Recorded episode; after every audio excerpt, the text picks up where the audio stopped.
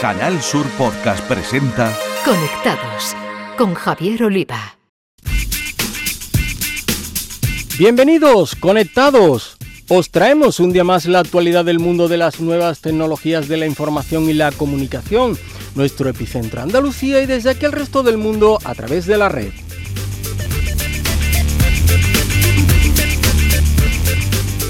Granada como epicentro de las tecnologías más punteras.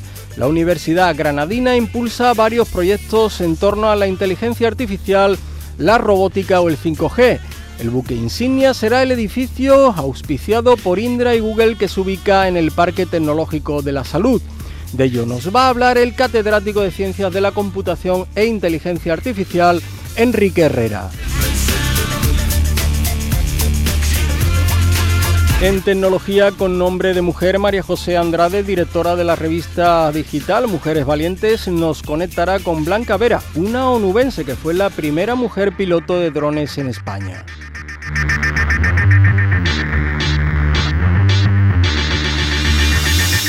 En el espacio dedicado a los videojuegos, los expertos andaluces de Toddy Games, José Manuel Fernández Speedy Jesús Relinque Pella, nos darán los detalles del nuevo juego de estrategia Age of Empires.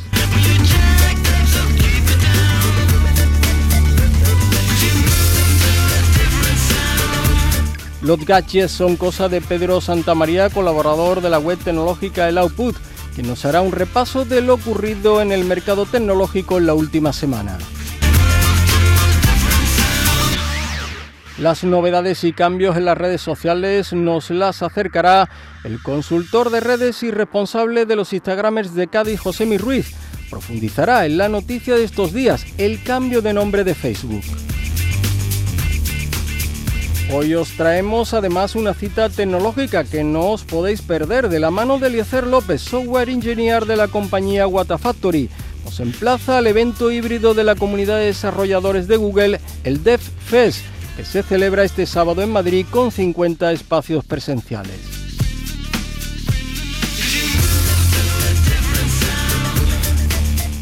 Tenemos muchas cosas con la realización técnica de Antonio Martínez Pastor, pulsamos Enter y comenzamos. Escuchas Conectados. Canal Sur Podcast.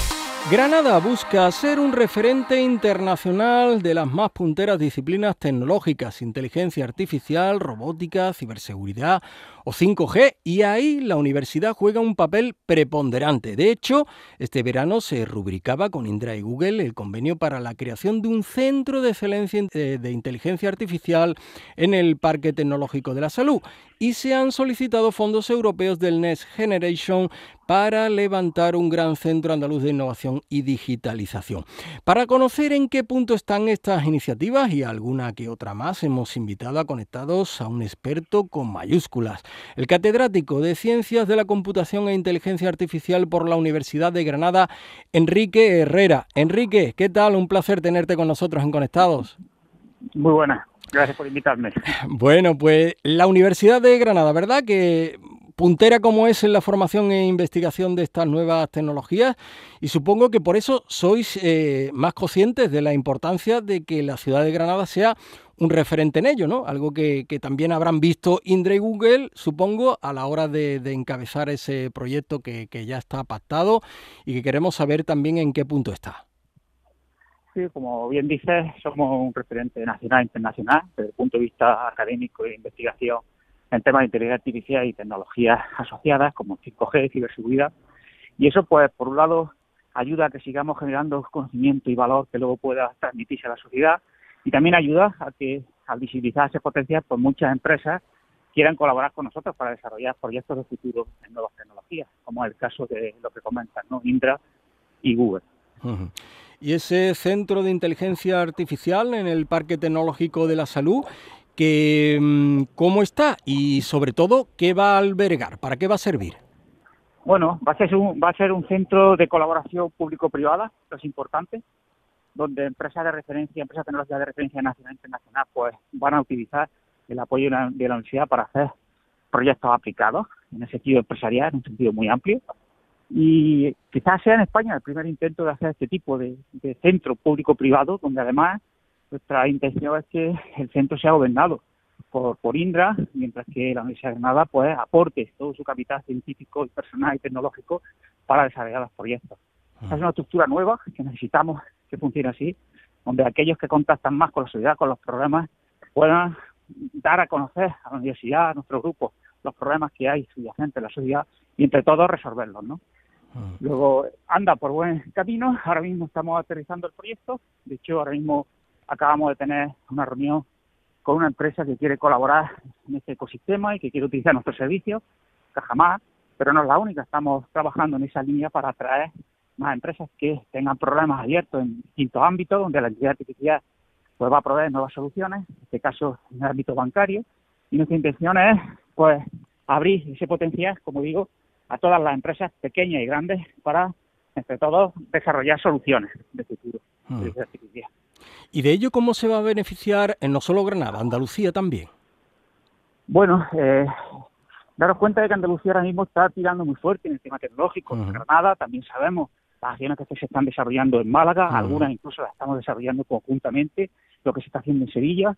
Le pongo por ejemplo, además de hacer esta colaboración público-privada, desde Granada estamos capitaneando una plataforma de acceso a fondos europeos que se llama Digital Hub en inteligencia artificial y robótica.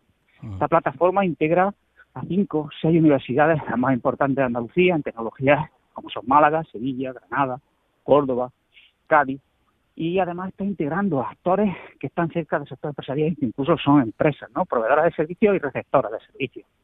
Es una plataforma que vamos a presentar a la Comunidad Económica Europea ya 17, que se abre el plazo de noviembre. Está impulsada, como digo, desde la Universidad de Granada, pero hay muchos actores, de ellos los parques tecnológicos, las universidades, la propia Junta de Andalucía. Y bien, esa será una plataforma que ayudará a meter recursos financieros y a resolver problemas a problemas relacionados con la transformación digital en las pequeñas empresas. Ah. Y, como les digo, es un proyecto colaborativo en el que estamos implicados mucha gente del sector andaluz y esta es la idea, unir para crecer juntos y hacer buenas soluciones basadas en artificial para el bienestar de la sociedad. ¿Ese sería, Enrique, el Centro Andaluz de Innovación y Digitalización? Bueno, no, esto es una plataforma, como digo, a nivel andaluz, que es un, proyecto que llevamos desarrollando de Granada y con la colaboración de estas, entidades, de estas entidades que le he comentado en el último año. Lo del Centro de Digitalización es una iniciativa de Granada, que se basa en un instituto interuniversitario que tenemos de ciencia de la computación andaluz, que engloba a la Universidad de Córdoba, la Universidad de Almería y de Jaén, y que surge pues por la necesidad de crear centros de innovación que transfieran todo el conocimiento a la sociedad y en este caso inteligencia artificial y nuevas tecnologías, que es pues, uno, como antes hemos comentado, de los pilares de la Universidad de Granada. Escribimos este proyecto allá por enero de este año, lo presentamos a la convocatoria que abrió la Junta Andalucía de Proyectos de Presidencia y lo cierto es que fue evaluado como uno de los mejores proyectos que se había presentado y nos consta, nos consta que el Gobierno andaluz lo tiene encima de la mesa para impulsarlo. Eh, esto sería otro edificio que intentaríamos ubicar en el PTS también junto a este, a este sitio donde vamos a estar trabajando con INDRE, con Google, pero al final formaría parte también del ecosistema y como le digo, no solamente habría investigadores ligados de la Universidad de Granada, sino también de otras universidades. Conseguiremos, Enrique, así, con todo esto que nos estás dibujando, diseñando, que, es tan apasionante, que el talento que formamos en Andalucía, y concretamente el que sale de la Universidad de Granada, se quede en Andalucía? Bueno, yo lo, lo que veo importante es que el talento que sale de Andalucía tenga presencia internacional y ayude a resolver los problemas del mundo muchas veces de Andalucía, eso esperamos, pero también desde otros sitios. Hace que también salir fuera para conocer lo que se está haciendo e impregnarse de otros modelos. Pero, evidentemente, nosotros desarrollamos una política de captación de talento y de retención de talento muy importante. Y si aquello que se puede hacer fuera lo podemos hacer desde aquí, porque tenemos los agentes tecnológicos internacionales y nacionales más importantes para poderlo hacer, pues mucho mejor, será más fácil. Y en eso estamos luchando, ¿no? Y trabajando.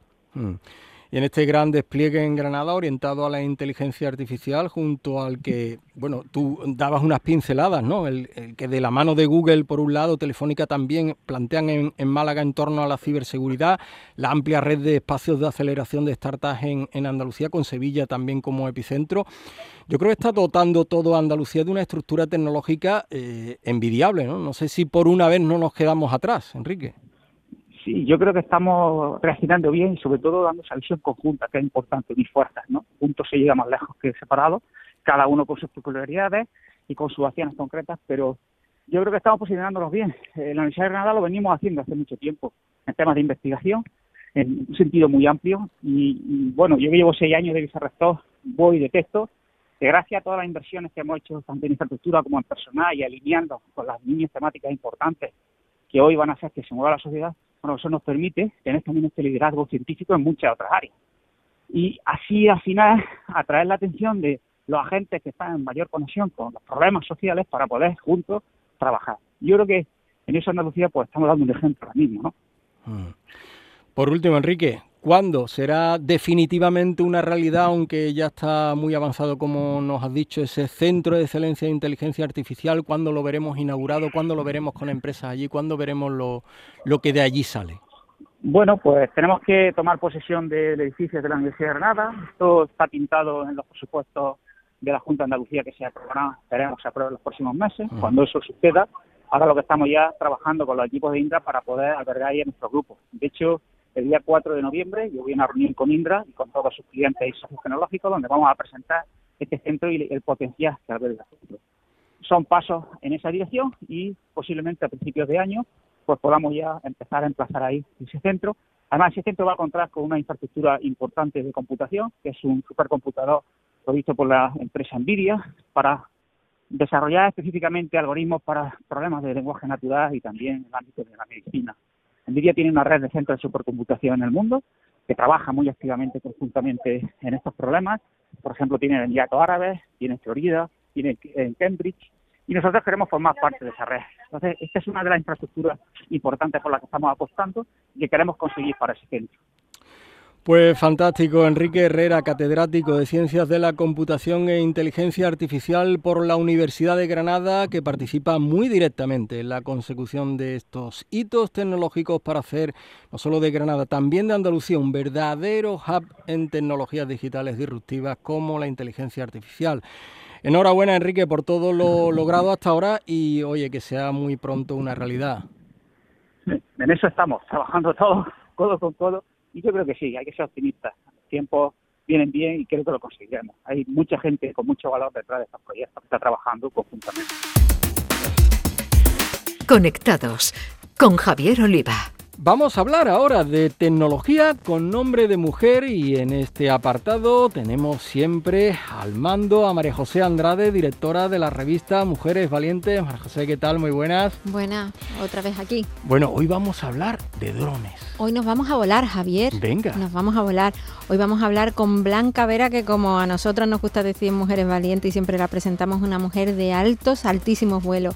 Ella es la gerente de Al Aire Pilotos, una empresa netamente andaluza y en la que Blanca Vera se ha especializado en la formación de pilotos.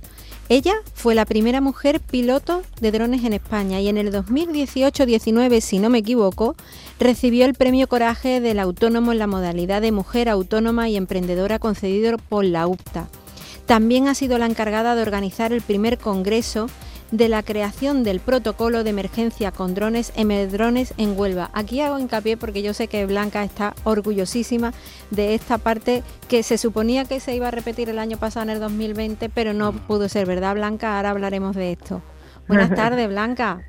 Buenas tardes, María José. Gracias por invitarme a este espacio vuestro. Y, Javier, encantada de estar con vosotros. Igualmente, igualmente, Blanca.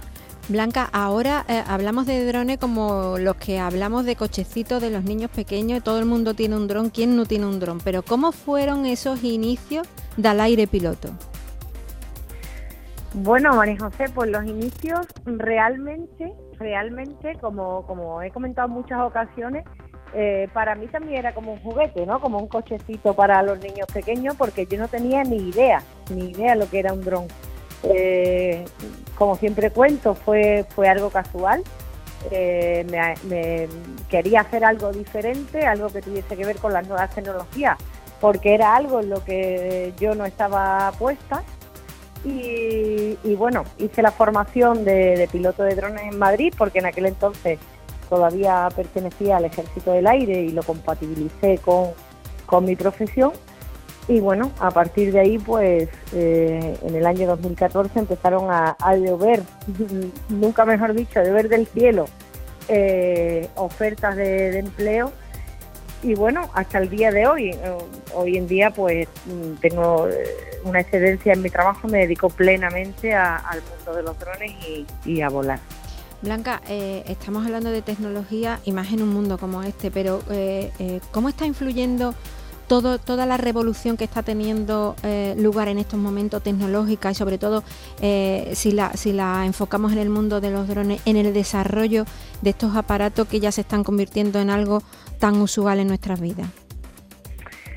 Pues María José, hace un año eh, las cosas eran muy diferentes porque teníamos una ley muy restrictiva, era una ley estatal. Eh, los drones empezaron a llegar y parecía que como que se iban, se quedaban y bueno, hasta que hasta que hemos conseguido que por cierto, también formamos parte al aire piloto del Congreso de los Diputados para la creación de la, de la normativa europea y ya la hemos conseguido, ya tenemos una normativa europea que eh, abre un poquito más el abanico de posibilidades dentro de los drones y si nos damos cuenta, eh, los drones es una herramienta cotidiana porque, bueno, por, por las posibilidades que tiene, ¿no? Pero pero casi a diario lo vemos en los telediarios, lo que está pasando en La Palma, el volcán. Eh, ayer comentaban el tema de La Habana. Aquí en la zona de Huelva, que es donde yo vivo, pues eh, aún estaba la policía y los cuerpos de seguridad sin poder acceder a los lugares donde, donde estaban las inundaciones, donde estaba la gente atrapada en sus casas y ya con los drones estábamos viendo lo que se iba a encontrar, el escenario que se iba a encontrar eh, los bomberos, en este caso, eh, cuando llegaran al lugar de, de los hechos. ¿no? Eso, claro, le hace, aunque no puedan acceder, le hacen prever qué es lo que se van a encontrar.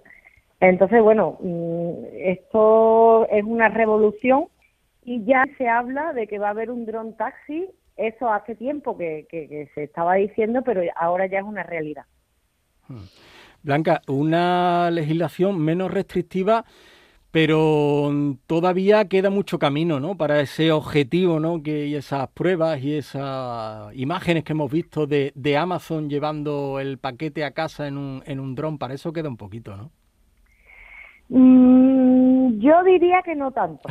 Yo diría que no tanto, de verdad. Eh, y no es por tener una una visión muy positiva, sino porque lo estoy viendo cada día y porque creo que no es nada complicado. Es decir, eh, nosotros, eh, las personas civiles, vemos como un dron algo muy lejano, pero hay que tener en cuenta que los militares son capaces de llevar un dron a 350 kilómetros con un objetivo claro y un margen de error de 0,5 milímetros. Entonces, ah si, los militares pueden, nosotros también podríamos. Lo que pasa es que, claro, bueno, hay los avances, la tecnología y, pues, sin lugar a dudas, la normativa que en un principio da como un poco de reparo, ¿no? Para terminar, Blanca, ¿para cuándo ese próximo Emerdrone en Huelva, en tu tierra? Pues, eh, María José, yo espero que más pronto que tarde, porque eh, me gustaría avanzar que, bueno, que ya la, Diputación tiene intención de, volver a repetirlo porque, como ya sabemos, fue todo un éxito. Eh, nos dio muchas oportunidades a la gente de Huelva, que aquí no, no se habla de, aeronáutica y eso fue un, un primer paso y además donde se creó protocolos de actuación que posteriormente vino el COVID, demostramos que, que era necesario, luego vino la DANA en Huelva y el tema del volcán y, hay mucha gente que está participando en todas estas catástrofes que estuvieron aquí, como puede ser la UME. Mm. Entonces, bueno, pues esperemos que, más pronto que tarde. Ya depende un poco de, de, la organización y demás. Nos vemos entonces muy pronto en Huelva. Blanca, gracias por sumar a esta galería de mujeres tecnológicas que tenemos en Canal Sur en el programa Conectado. Gracias por estar hoy aquí con nosotros. Muchísimas gracias. Gracias a vosotras, María José. un saludo. Blanca. Conectados con Javier Oliva. Ya están aquí nuestros gamers andaluces e integrantes de Tode Games, el podcast dedicado a videojuegos e eSport de Canal Sur Radio, como son José Manuel Fernández Speedy y Jesús Relinque Pella.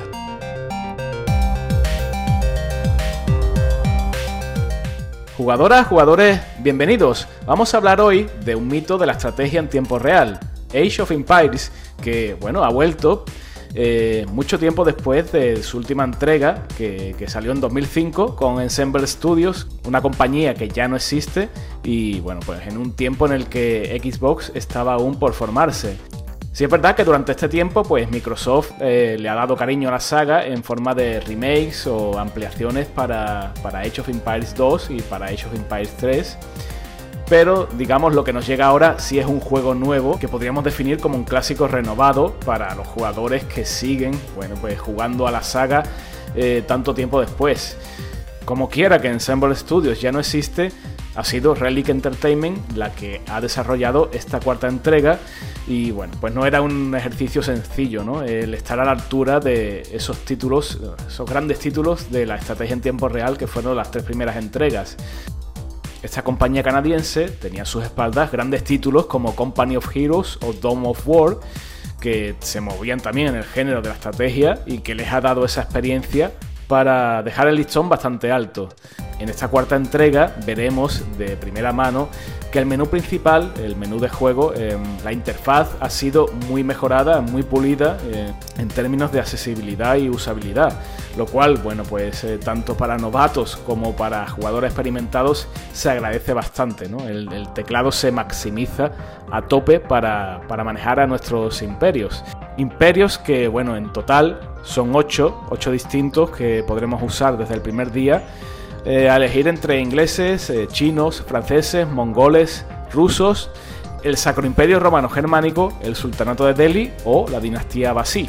Existen en total cuatro edades por las que nuestro imperio, tras la pertinente recogida de recursos y construcción de unidades, infraestructuras y edificios, podrá ir pasando y evolucionando, como es tradición en la saga. Estas edades comprenden desde la Edad Oscura hasta la Edad Imperial. Por su parte, el modo campaña y las escaramuzas son igual de relevantes en la oferta. Destaca sobre todo el primero, un repaso a la historia que va más allá del plano jugable. Tanto al comienzo como al final de las misiones se han grabado escenas en las localizaciones reales donde ocurrieron los eventos. Por su parte, en el multijugador volveremos a encontrar una mina de oro para los que seguimos esta saga desde aquel lejano octubre del 97, en el que vio la luz la primera entrega y que en esta cuarta parte se quiere parecer al mítico Age of Empires 2. Y es que menuda época, menudos tiempos aquellos en los que jugábamos partidas online, con los modem de 56k y temiendo que alguien llamara por teléfono y se nos cortara la conexión. Tiempos oscuros pero emocionantes que se añoran, la verdad.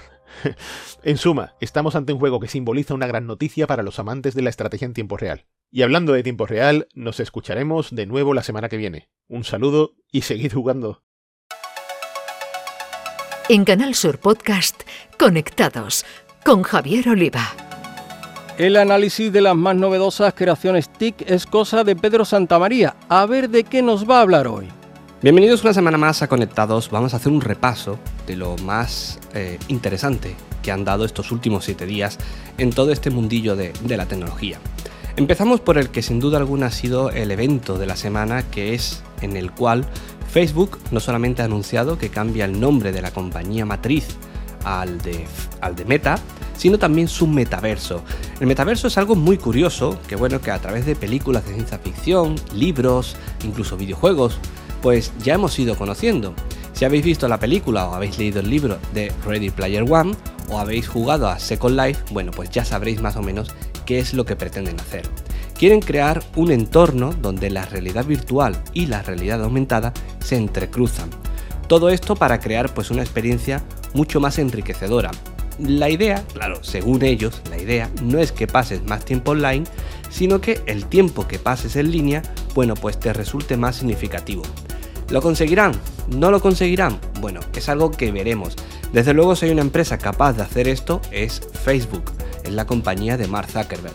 El problema es que, bueno, durante los últimos años la crisis de identidad y sobre todo de, bueno, de, fiabilidad que, bueno, que el usuario tiene con respecto a ellos no es la mejor en estos momentos, por lo cual siempre hay alguna que otra duda.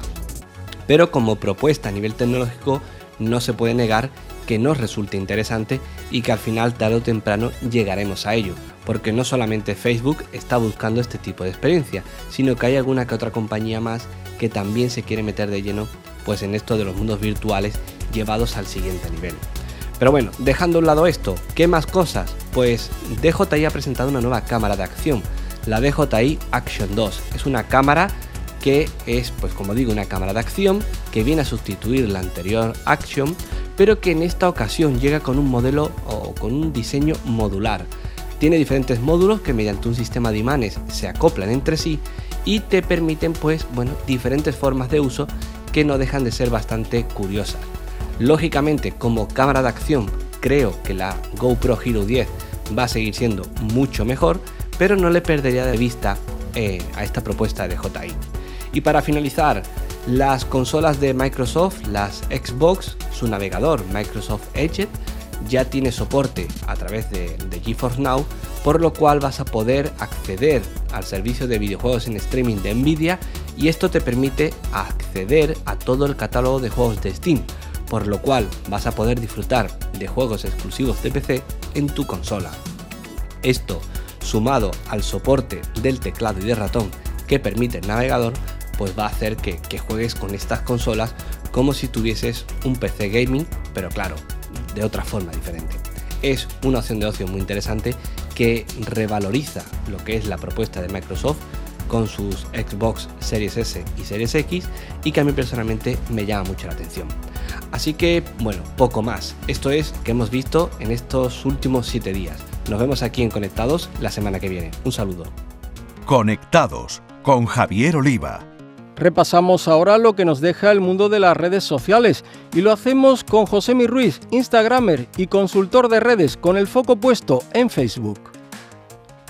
Facebook, la empresa propietaria de la red social más popular del mundo, de Instagram y del servicio de mensajería WhatsApp, ha decidido cambiar la denominación de la compañía y pasará a llamarse Meta.